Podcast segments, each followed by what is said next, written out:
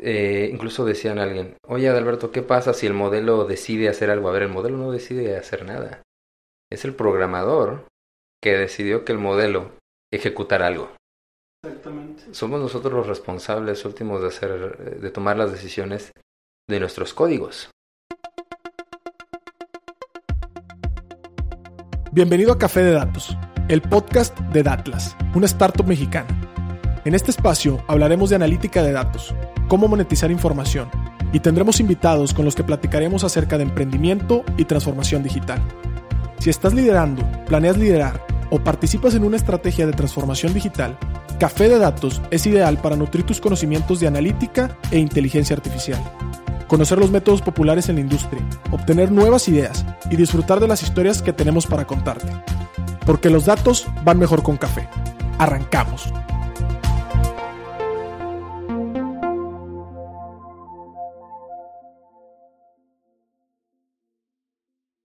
Estamos en un episodio más de Café de Datos. Muchas gracias por escucharnos. Estamos aquí dándole una vuelta al futuro. Vinimos a las Torres Moradas en Monterrey, Nuevo León, justo a las oficinas de Accenture y me encuentro aquí con el gran y señor Adalberto que nos hizo el favor de recibirnos. Adalberto, ¿qué tal? ¿Cómo estás? Muchas gracias. Ah, Para nosotros es un gusto platicar con ustedes. Muchísimas gracias. gracias. Tienes un espíritu bastante innovador y bastante ayudador, así que muchísimas gracias por participar. Tú eres oficialmente nuestro segundo invitado en este podcast. ¿Eh? Dije, más porque se me adelantó el primero, ¿sí, no? pero, pero eso es parte del, del espíritu de innovación, ¿no? Avanzar, avanzar, avanzar. Exactamente, exactamente. Fíjate que en ese tono necesito que, o sea, estamos anonadados. Acabamos de hacer un tour por sus oficinas. Ustedes en Accenture no les da miedo compartir lo que saben. Creo que tienen muchísimo que dar y que han dado. Y, y lo primero que nada es preguntarte un poco de ti. A lo mejor aquí la gente que nos está escuchando se pregunta, oye, ¿quién es Alberto? ¿Quién es Accenture? ¿Qué hacen? O sea, yo los conozco desde este ángulo, pero ¿cómo que innovación? ¿Por qué ahorita están sonando más en estas áreas? Así que, ¿te parece si comenzamos? Platícanos un poco de ti, platícanos un poco del rol que tienes en Accenture y bueno, de la misión o de la visión que tienen en el área que te desempeñas. Claro que sí. Eh, bueno, para eh, pues todos los que nos escuchan, eh, mi nombre es Alberto González. Yo soy el responsable de innovación tecnológica para Accenture en México. Eh, cu- ¿Cuál es mi, antes de platicar cuál es mi misión en Accenture, pues un poquito más, una parte más fundamental de mí. Yo soy de un pueblito, pues muy pequeño en la ciudad de Puebla, ¿no? Y en mis sueños más guajiros, yo jamás me imaginé estar dirigiendo los esfuerzos de innovación de una de las compañías más importantes en el mundo. Accenture, eh, somos 460 mil empleados, tirándole ya, creo que este año a cerca de 500 mil. Wow. Estamos en más de 88, ofici- eh, 88 países, 119 oficinas y seguimos creciendo. Eh, nuestras inversiones eh, se enfocan en ayudar a los clientes en sus aspiraciones tecnológicas y sociales. Somos esa compañía que está en la intersección de los negocios y la tecnología. Y ayudamos a los clientes desde la parte de la estrategia la- para identificar la colocación de sus recursos de manera adecuada ¿De acuerdo? e ir avanzando en la digitalización, en la parte de la tecnología y en la operación Claro. para mantener la punta. Esos resultados o este conocimiento industrial y esta colaboración, por ejemplo, nos ha llevado a, a co-crear y a colaborar con eh, clientes de, vamos, que tienen mucho impacto y mucha presencia. Claro que Si, sí. si revisamos, por ejemplo, el top, eh, la lista del Fortune 100, de las empresas más importantes de esta lista, eh, cerca de 90 de ellas, de, de los 100, han sido nuestros clientes por los últimos 10 años. Oh, Y cerca del 82% del Fortune 500 claro. también. Eso nos pone a la vanguardia y también nos pone una gran responsabilidad. Sí, sí, sí, hay que Por- darle servicio a las más importantes de las más importantes. Y esas importantes de las más importantes, tal y como lo dices, se mantienen a la vanguardia porque están siempre buscando el qué sigue. Y en el que sigue entramos nosotros, que es el centro de innovación. De acuerdo. El centro de innovación es la intersección entre el negocio, el diseño centrado en las personas y la ingeniería. Perfecto. Aquí nosotros permitimos y hacemos, damos materialización, verdadera materialización, a las aspiraciones de nuestros clientes, para que puedan ver, sentir, escuchar, tocar y, y dar y validar de una manera temprana esas ideas, esas aspiraciones de negocio, para ver si las escalamos. Y eso siempre es un éxito, Claro. porque podemos experimentar. Y si algo sale muy bien, seguimos. Y si algo no sale tan bien, aprendimos, pero no nos metimos todos al hoyo. Totalmente entendible. Nosotros nos vemos como, como Innovation Sherpas. Subimos la montaña y decimos por dónde no pisar. Me encanta, me encanta cómo lo mencionas, me encanta con, con la pasión y que nos brilla los ojos cuando escuchamos innovación. Y para poner en el mismo piso de entendimiento, o sea, cuando una empresa, eh, las más grandes del mundo, como acaba de mencionar Alberto, son grandes, son innovadoras, no lo hacen solos. O sea, existen modelos de innovación abiertas desde hace un par de años. Y aquí la pregunta que te quiero hacer, orientado un poco a los centros de innovaciones, eh, es eh, orientado a la materialización, a la ideación, al prototipaje. O sea, si, si en los zapatos de una empresa, ¿cuáles son los pain points y por qué una empresa debería de buscar afuera de su propio negocio para innovación? O sea, vamos a ponerlo claro, cuando buscas eh, un doctor, ¿verdad? A lo mejor hay una enfermera en tu medicina, pero no es el especialista que necesitas. Eh, me imagino que la innovación tiene ciertos niveles de especialización. Tal vez Accenture está en uno de, de los puntos de innovación más versátiles y más profundos, pero platícanos un poquito desde, desde los zapatos de una empresa por cuál es el pain point o cuál es el termómetro que digo, ¿sabes qué? Necesito explorar con externos y no externos, sino necesito hacerlos mis aliados para crecer juntos. Una de las, las estrategias de negocio, los temas de innovación, han evolucionado. No son los mismos que teníamos hace 5 años, hace 10 años. Estas grandes estrategias de transformación de, bueno, vamos a empezar y en 10 años vemos cómo nos está yendo. Hoy hay tres aspectos fundamentales que la sociedad, que los negocios nos están pidiendo. Uno, alta disponibilidad. Tú ves a un usuario y quiere algo, lo quiere ya.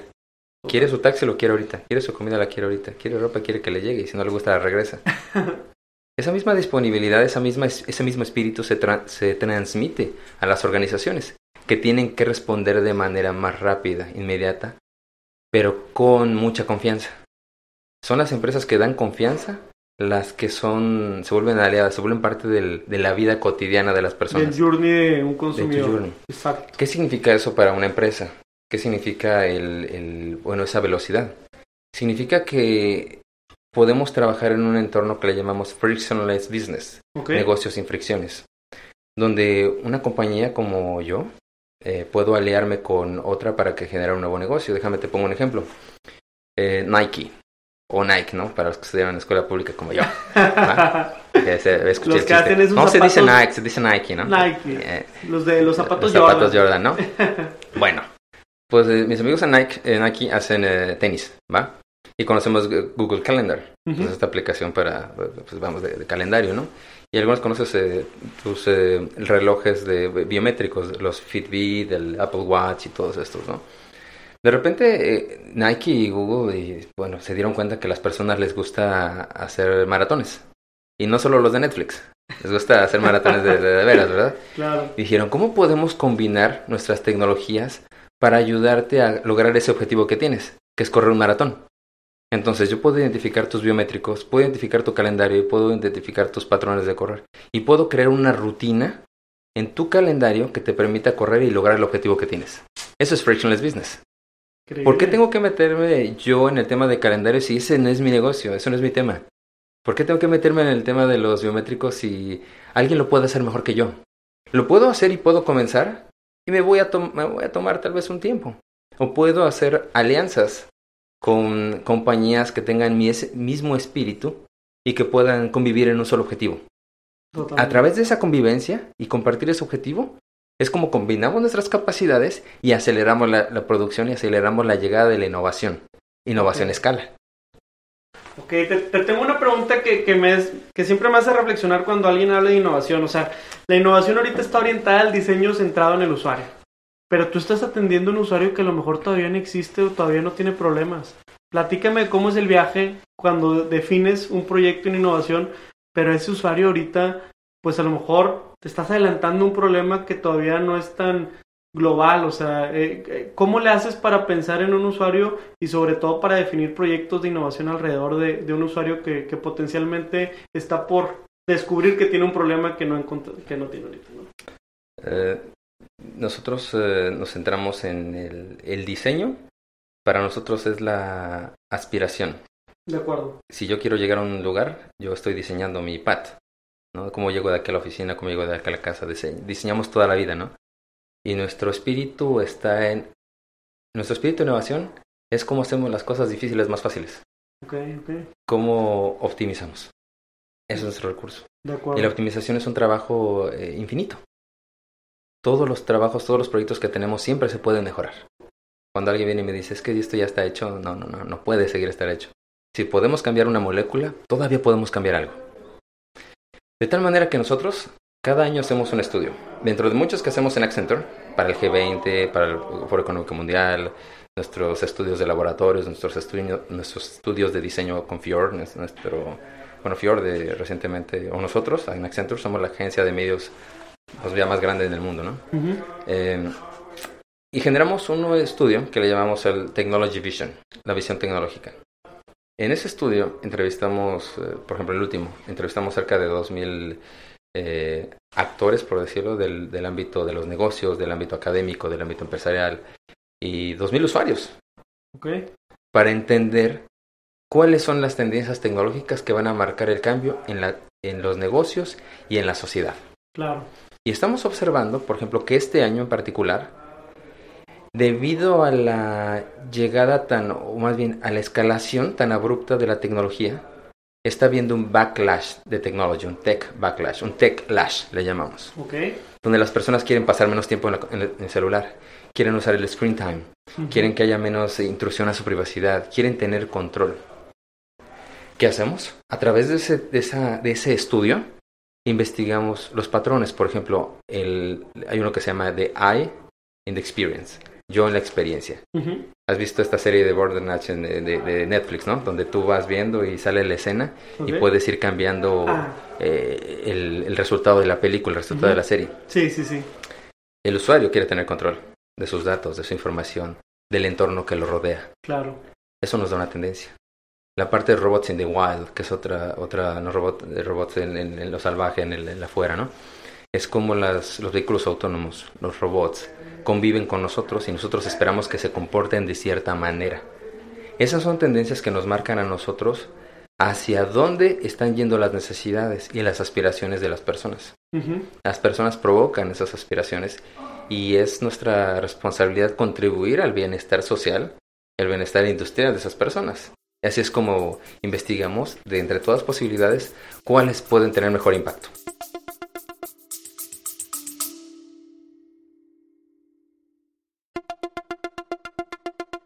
Te quiero invitar a que conozcas el nuevo programa de aprendizaje 15 técnicas introductorias de analítica de datos. Dentro de la primera generación de Retos Academy, a través de nuestros 14 módulos podrás explorar una amplia variedad de temas que te proporcionarán las habilidades necesarias para triunfar en el análisis de datos. Y eso no es todo. Contaremos con tres talleres en vivo e invitados e invitadas sorpresa con quien podrás discutir tus proyectos, recibir orientación personalizada y llevar tu conocimiento al siguiente nivel. Y si para cuando estás escuchando esta promoción ya venció, recuerda que siempre podrás encontrar contenido de aprendizaje en www.datlasacademy.com.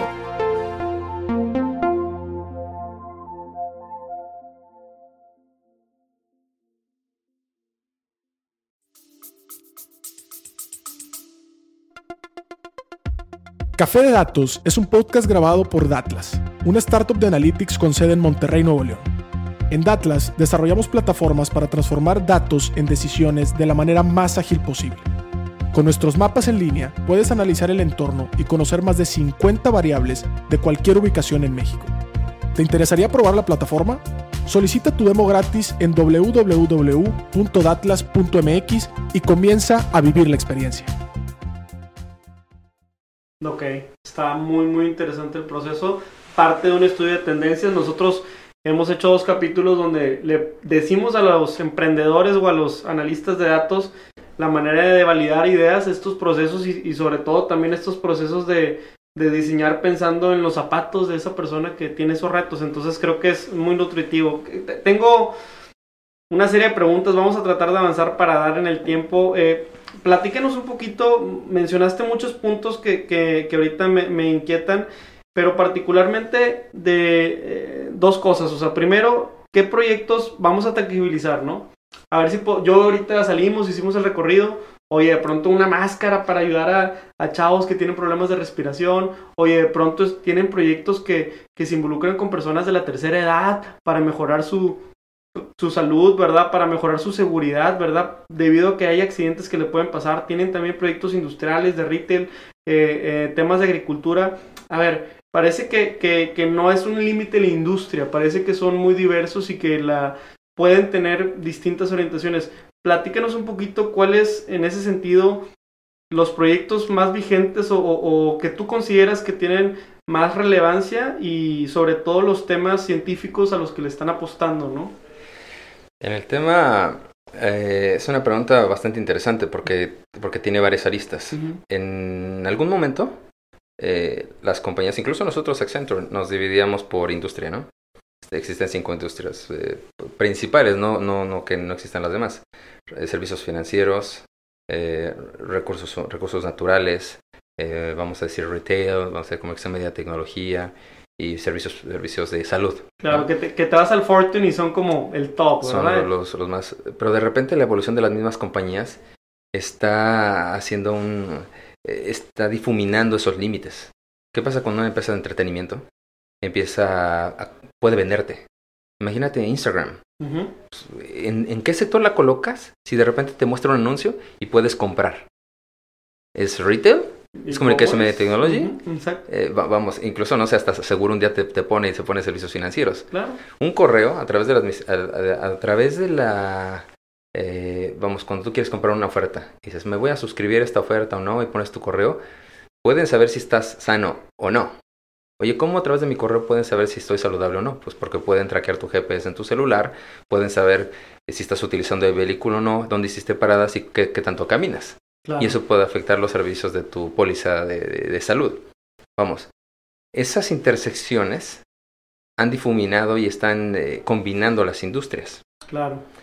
¿Cuáles son los proyectos más relevantes? Eh, diría que antes de entrar a ese punto, hablaría de las tecnologías más relevantes. Me parece muy atinado. Existen cuatro tecnologías que nosotros estamos observando que van a cambiar el tema de la, de la innovación. Bueno, que potencian la innovación y van a cambiar la tecnología y la industria hasta también los próximos años. Hemos visto una caída exponencial o decremental, una caída, landslide, en el precio de la tecnología. ¿Cuánto nos costaba, por ejemplo, un almacenamiento? Sí, Hoy con 50 poder computacional o almacenamiento. Con claro. 50 dólares hago un modelo para, una, para, para un apartado de módulo de mi vehículo autónomo, de los vehículos autónomos que estamos trabajando aquí. Y es realmente, digo, no es nada, pero es, vamos, es alcanzable. Bastante. Se puede hacer.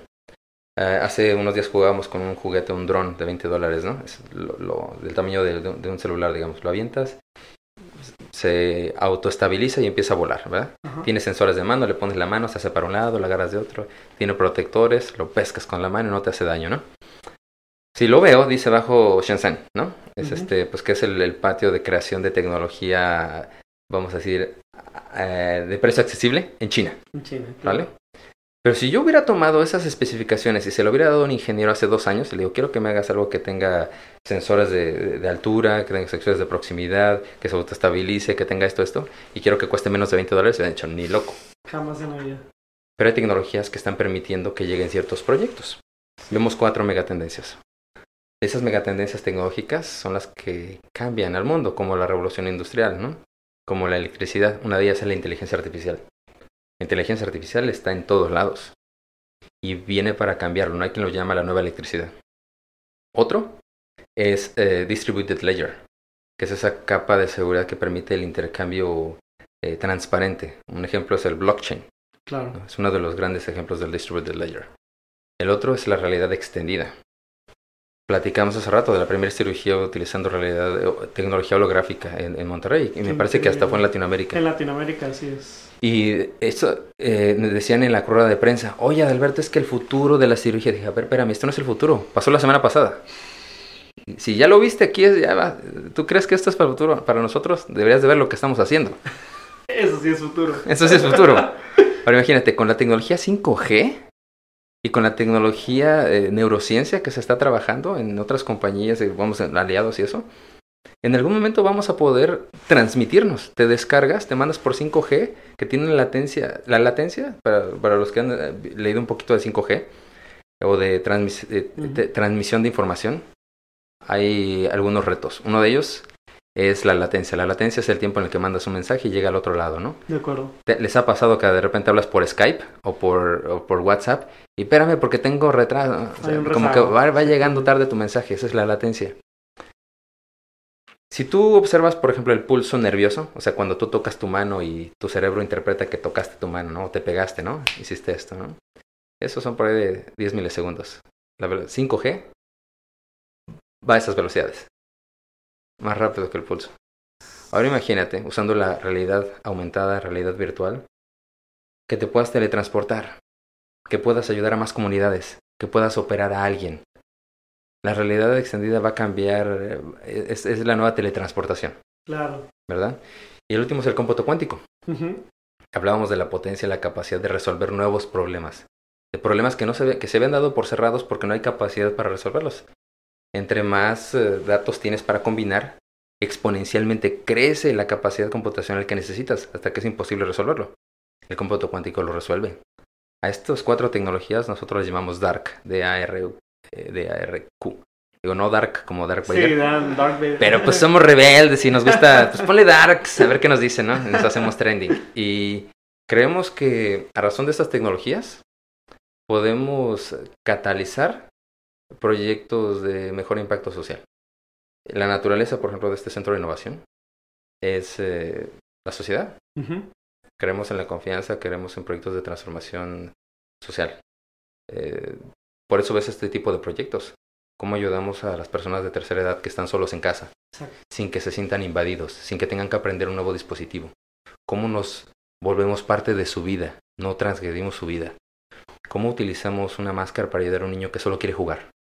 Y, lo, y convertimos una discapacidad en un superpoder. ¿Cómo utilizamos un vehículo autónomo para reducir el tiempo y para, para que seamos mejores eh, conductores?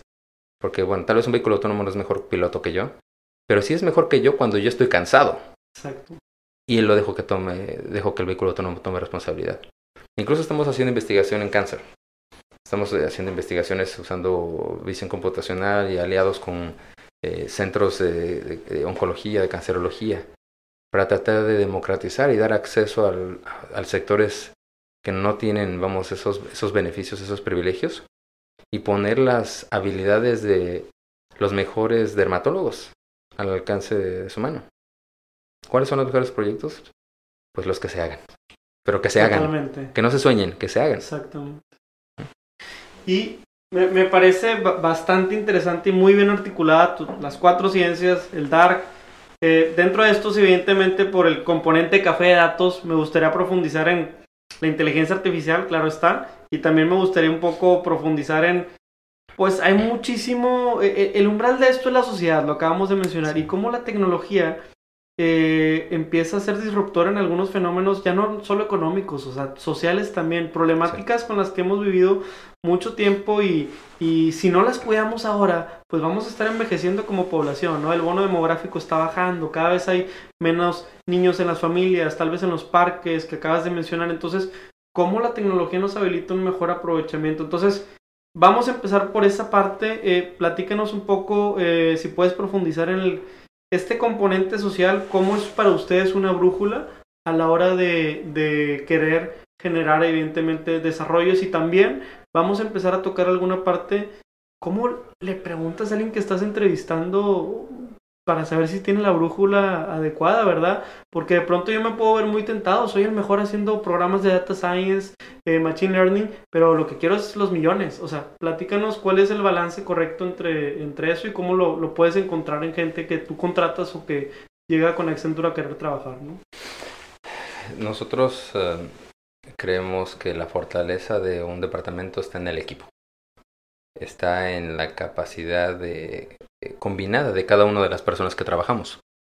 Yo, por mí solo, pues mi única habilidad es robarme el crédito de mi equipo. Yo no hago nada realmente, ¿no? Nomás estoy aquí dando entrevistas y pareciendo, ¿no? Este, y da, muchas gracias por dar el contenido. Eh, y sí, escupiendo lo que estos brillantes ingenieros hacen.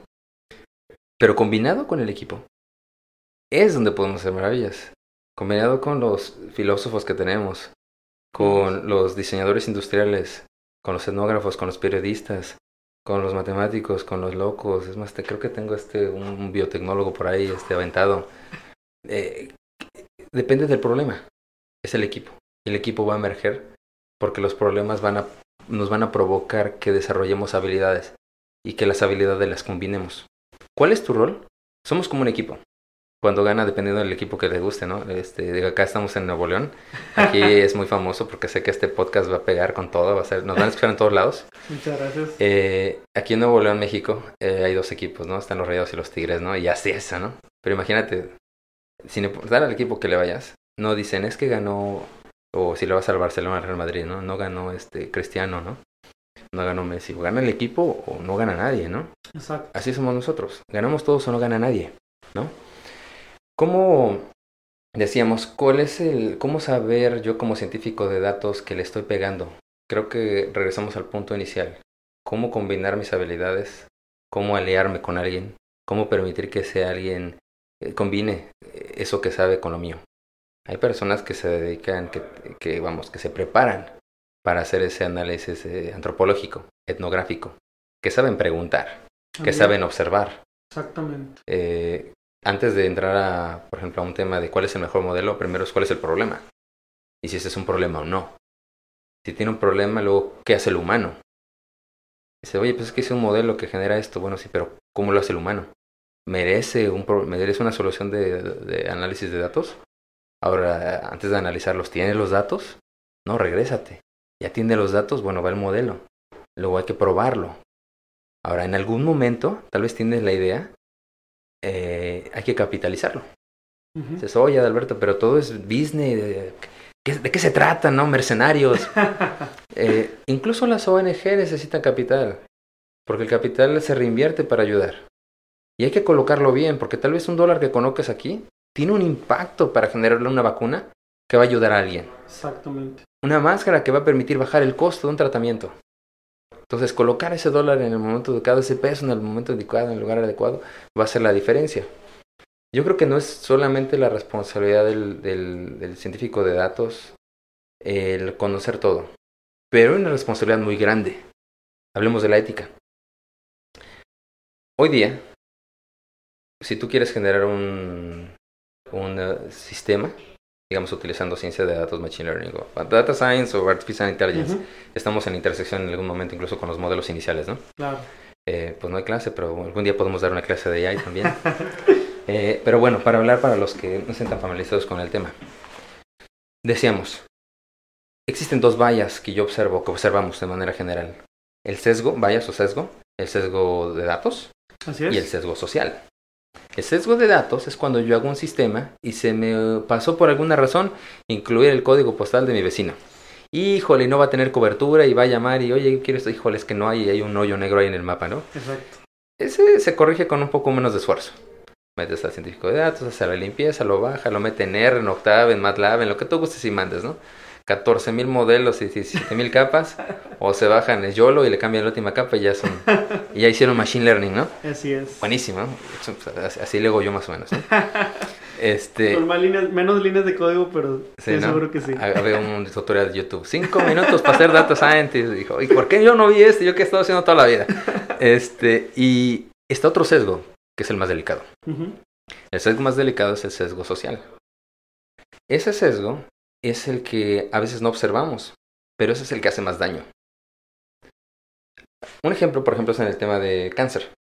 Existe una creencia, eh, este ejemplo lo he compartido en algunos lados, o en varios lados como eh, de que las personas de piel oscura eh, tienen mayor resistencia al cáncer y no necesitan ciertas protecciones o eso, ¿no? O sea, es que no necesitan. Okay. pero lo que sucedió es que hoy día sabemos que personas sin importar su sexo o su color de piel son susceptibles a los mismos impactos por el cáncer de piel. Pero personas de piel oscura fueron no incluidas en pruebas, en análisis clínicos, que generó un sesgo. Totalmente. ¿Qué pasa si generas un modelo, un exoesqueleto, que tenga ciertas dimensiones, pero lo deployas en, o lo liberas para Asia? Mi talla de playera es diferente en, en India. Por ejemplo, aquí soy mediano, en India soy extra large o algo así, ¿no? Ok, claro. No funciona. Hay sesgos sociales, sesgos de inclusión, sesgos de temas.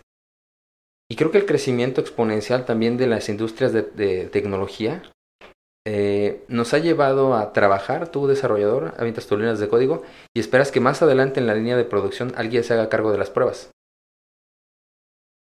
Pero nosotros podemos empezar a regresar un poquito a las bases y preguntar, ¿dónde van a usar este sistema? Tú puedes decir, oye, Alberto, mira, pues yo soy responsablemente social y, por ejemplo, yo no quiero trabajar en el tema armamentista porque, pues, no, viva la, la vida, ¿no? Bueno, ese es un tema bastante fácil de identificar, ¿no? El problema está ahí. Claro. Pero ¿qué pasa si estás trabajando en un modelo de datos para la industria farmacéutica? Y el modelo que tú tienes determina si una persona debe, debe tomar un medicamento o no. Dice que no y se muere la persona. Hay toda Ah. una carga social y una carga social. moral ahí. Muy importante. Eh, incluso decían a alguien, oye Adalberto, ¿qué pasa si el modelo decide hacer algo? A ver, el modelo no decide hacer nada. Es el programador que decidió que el modelo ejecutara algo. Exactamente. somos nosotros los responsables últimos de hacer, de tomar las decisiones de nuestros códigos. Y como tal, debemos de apoyarnos de sociólogos, de etnógrafos, de personas que están allá afuera, hacer inclusión, tener una, una red más completa para tener, eh, para acercarnos mejor a resultados positivos. Nuestro podcast Café de Datos integra experiencias y lecciones que hemos aprendido como startup en Datlas. Hemos sido testigos de cómo más de 500 usuarios han utilizado nuestras plataformas para mejorar sus estrategias de negocio con analítica. Este año estamos llegando a más lugares en México a través del programa Socios, una alianza que integra agencias de marketing y firmas de consultoría alrededor de todo México. Con esto, fusionamos las capacidades tecnológicas de Datlas y la experiencia local de consultores expertos. ¿Te interesa ser socio? Te invitamos a entrar a nuestro sitio web www.datlas.mx y revisar la sección de licencias. Estamos bien en tiempo, pero como quiera quiero ir cerrando algunas ideas. Me encanta cómo hablamos ahorita de, bueno, de Accenture, ¿verdad? De, de la labor de negocios, pero también la visión social. Por ahí la parte de inteligencia artificial. Eh, en un punto extremo, vámonos a, a- a una plática que estábamos teniendo en el equipo hace poco. Este. Y decíamos, a ver, ¿qué va a pasar el día? Y me voy a ir a un extremo porque pues, los extremos son fáciles para acá refutar. ¿Cómo se dice? Este, hay debate. Hay debate. Hay tiro sin lima. Ah. Exactamente, muy regio, fíjate. Este, a ver, Alberto, va a llegar un punto en el que lo logremos casi todo con la inteligencia artificial, ¿verdad? Podrá ocurrir en algún momento. Y cuando me refiero, refiero a lograr casi todo, me refiero, imagínate, a predecir muchas cosas. Muchas de las cosas que hoy no tenemos visión de largo plazo, no podemos leer una curva exponencial, a lo mejor habrá modelos en el futuro que nos puedan ayudar a entender eso.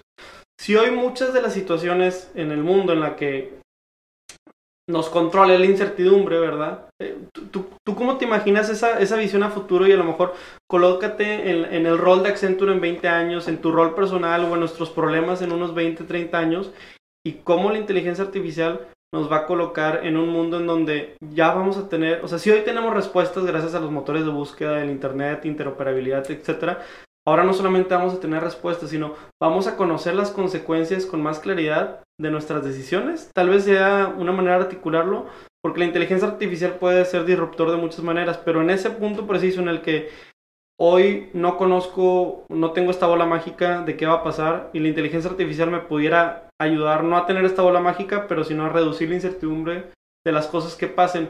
¿Crees que tengamos que empezar a tomar decisiones distintas? ¿Crees que la ética empieza a jugar un rol más dominante en estas decisiones? Es una, una, una pregunta, como dices, eh, con, con, con curva, ¿verdad? Creo que la inteligencia artificial o los elementos de modelos de predicción es solo un elemento. Hay mucha dependencia detrás de un modelo. Para los que nos dedicamos a esto y lo hacemos un poquito de de veras, Sabemos que hay una dependencia muy grande de otros sistemas para hacer que la inteligencia artificial, un sistema de inteligencia artificial funcione. Totalmente. La inteligencia artificial, pues, es un poquito más que es un poquito más parecido a la inteligencia o la inteligencia adicionada, ¿no? no, no artificial. Potenciamos la inteligencia. Hablemos, por ejemplo, de predicción. Tomemos un ejemplo, el clima.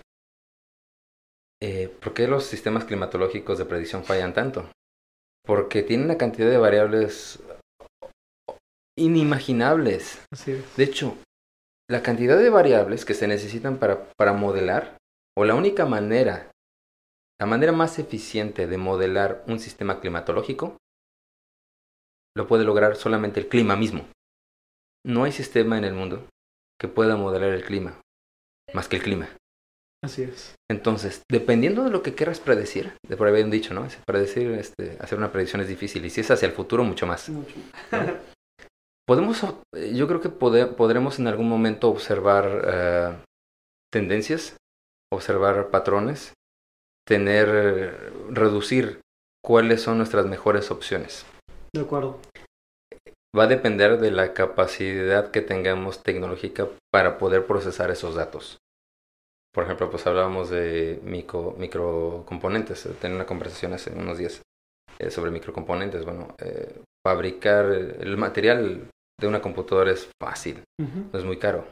Lo que es caro es crear la máquina que ensamble la computadora Ok. por el tamaño de los componentes. De hecho, una computadora, una, una iPad o una tablet no tienen mucho, no es, muy cara. De hecho, la cantidad de, de, de- de material que utiliza, o sea, silicio es más. Silicio necesitas arena, arena ahí para aventar para arriba. Exacto. O sea, no es un problema resuelto. Pero necesitas otros componentes para, para construirlo en masa. ¿no?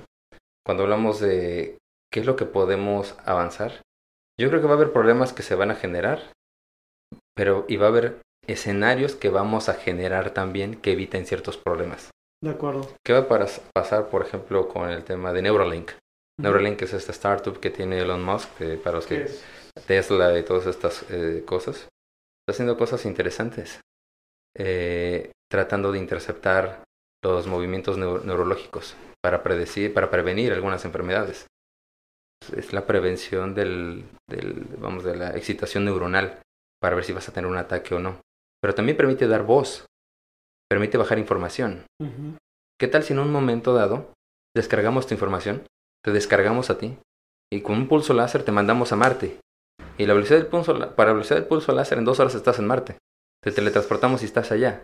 ¿No te gusta el ambiente? Lo cambiamos. Hoy lo que tú percibes, así lo que ves aquí esta pared, es un, un, vamos, es un reflejo de fotones de haces de luz que rebotan en tu ojo se transforma en una señal análoga, es un pulso eléctrico, y tu cerebro lo interpreta como que, ah, esta es la luz. Pero podemos inyectar directamente en tu cerebro otra imagen, y que sea aquí Las Vegas, la playa o lo que te guste. Wow. ¿Qué quieres ver? ¿Qué quieres que sepa? ¿Qué quieres que huela? ¿Qué quieres experimentar? ¿Cómo lo quieres ver? ¿Tienes hambre? ¿Qué necesitas comer? ¿No te gusta tu avatar? ¿Con qué te alimentamos? ¿Con energía nuclear? ¿Energía solar? ¿Con baterías? O sea, lo El dices y futuro- hasta asusta, ¿no? O sea, dices, oye, entonces estoy en la realidad o cuál va a ser la realidad. ¿Cómo sabes que es real, verdad? ¿Qué es real? Decía Elon, decía Elon Musk. Veía su mano y decía, se ve tan real. ¿Estás en una simulación o estamos ya en la realidad? Ay, Ay, ¿verdad? Ay, papel.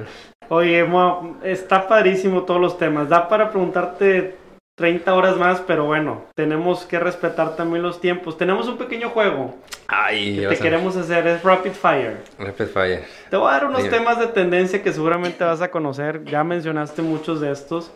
Y aquí la intención es que tú nos digas si para ti, sin mucho contexto, yo, yo sé que de esto se trata, está sobrevalorado o subvalorado, ¿no? Overrated, underrated. ¿Verdad? Entonces, por ejemplo, blockchain, Está justo. justo, en el punto medio. C- Cryptocurrencies, Underrated. chatbots, Oh, wow. Está underrated, super. Puros y fails y fails ahorita, ¿verdad? No, man.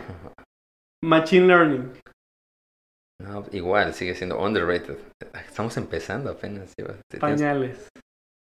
Si es la, bueno, si es la luz, estamos en el fuego, ¿no? Antes del bombillo todavía. Este, Deep Learning. Bien. underrated. underrated. Eh, dos temas que tal vez eres más familiar. Privacidad de datos.